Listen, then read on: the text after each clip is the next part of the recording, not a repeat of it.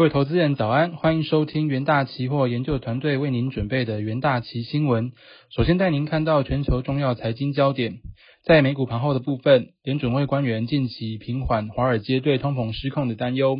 周三美元攀升，十年期美债值利率上扬，能源、邮轮、航空股领涨，美股四大指数小幅收红。周三，联准会监管副主席奎尔斯提到，如果未来几个月经济成长、就业和通膨预期得到证实且特别强劲，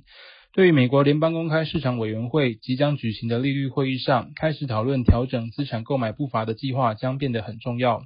外媒引述消息人士报道，美国贸易代表戴奇预计将与中国贸易代表举行电话会谈，以评估美中第一阶段贸易协议的执行情况。收盘，美股道琼指数上涨零点零三 percent。S&P 五百指数上涨零点一九 percent，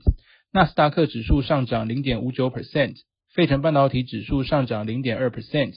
另一方面，全球新冠肺炎疫情持续发烧。据美国约翰霍普金斯大学即时统计，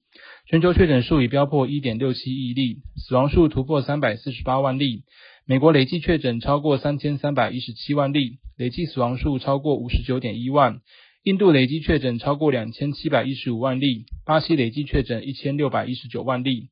在焦点个股消息方面，科股科技五大天王表现平淡，苹果跌零点零三九 percent，脸书跌零点零四 percent，Alphabet 涨零点七四 percent，亚马逊涨零点一九 percent，微软跌零点零九一 percent，特斯拉上涨二点三九 percent 至每股六百一十九点一三美元。外媒引述消息人士人士报道，特斯拉暂停扩大上海工厂的计划，此举将限制中国制特斯拉在全球产量所占的比重。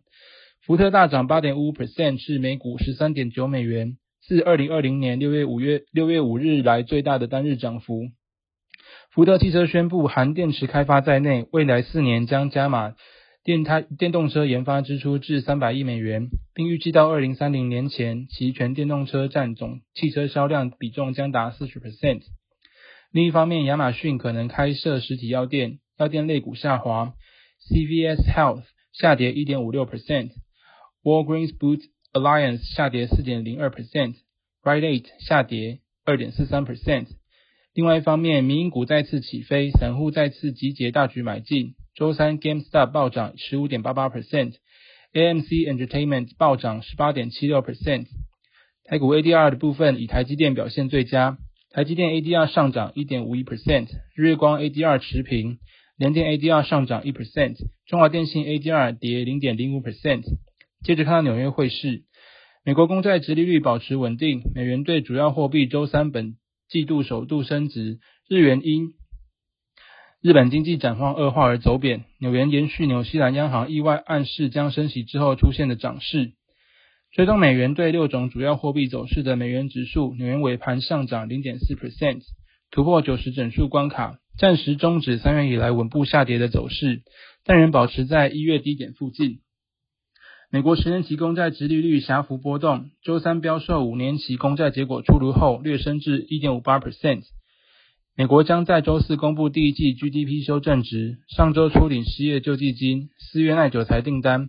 并于周五公布美国联准会密切关注的通膨指标。如果该指标高于市场预期，美国公债直利率可能上涨，带动美元攀高；但如果低于市场预期，将强化 Fed 保持低利率政策，美元可能再次走软。其他货币方面，欧元对美元汇率报一欧元兑换一点二一九四美元。英镑对美元汇率报一英镑兑换一点四一二四美元，澳币对美元汇率报一澳币兑换零点七七四三美元，美元对日对日元汇率报一美元兑换一百零九点一四日元。接着看能源盘后，周三原油期货价格上涨，西美国石油库存全面下降带来的支撑力，超越了对伊朗石油预期返回全球市场的担忧。本周库存报告满堂彩支撑的价格，由于出口持续强劲、炼油厂活动增加以及进口量减少，原油库存适度下降。汽油和蒸馏油隐含需求上升，促使两者库存均下降。EIA 周三公布，上周美油原油库存减少一百七十万桶。根据 S&P 调查，分析师平均预期上周原油库存下降两百二十万桶，而 API 周二晚间公布，上周原油库存下降四十三点九万桶。收盘价的部分，七月交割的 WTI 原油期货价格上涨约零点二 percent，收每桶六十六点二一美元。八月交割的布兰特原油期货价格上涨约零点四 percent，收每桶六十八点七三美元。再来看到金属盘后部分，周三黄金期货价格上涨，收高于几周以来一直被视为阻力点的价格之上，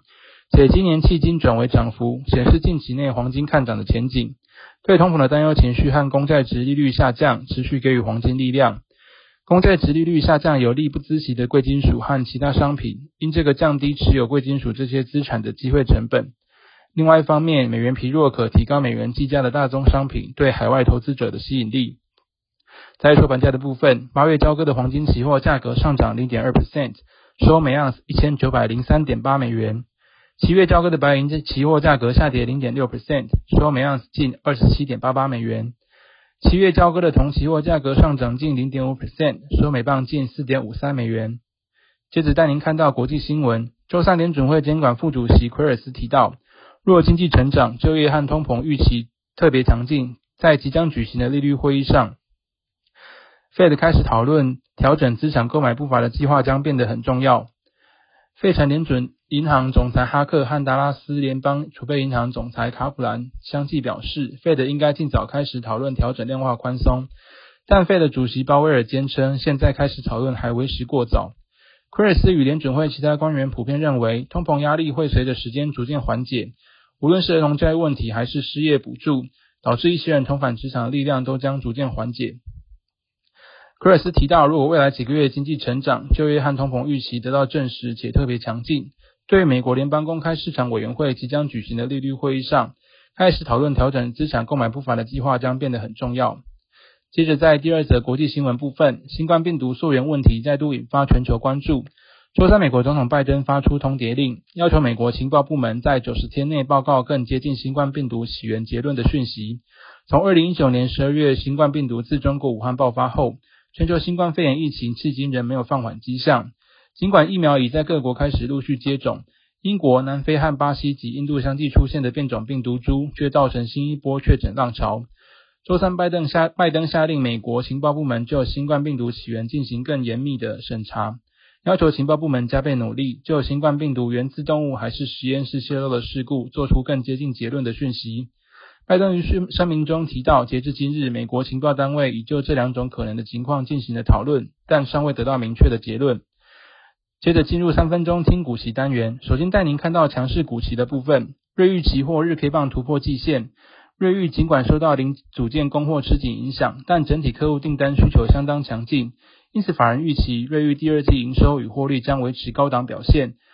受惠于远距需求带动 PC 联网产品等需求。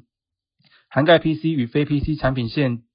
都各具成长动能，预期二零二一年营收将双位数年成长，且获利有机会再写新高。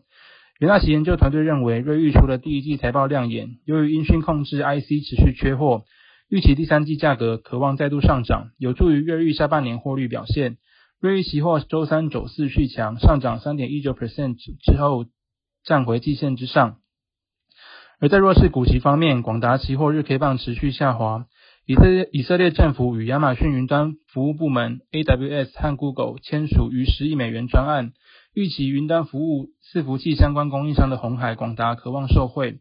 广达证实接获通知，龟山总部员工已经确诊，评估目前对生产营运影响不大，但需观察近期疫情动向。受到缺料与淡季影响，广达四月营收八百四十八点三七亿元，月衰退十点一八 percent。第二季营运需观察供应链缺料与疫情等因素。元大旗研究团队认为，外资连续十三日卖超广达现股，同步压抑期价走低，日 K 棒呈现偏空格局，留意回测前波低点与外资操作动能。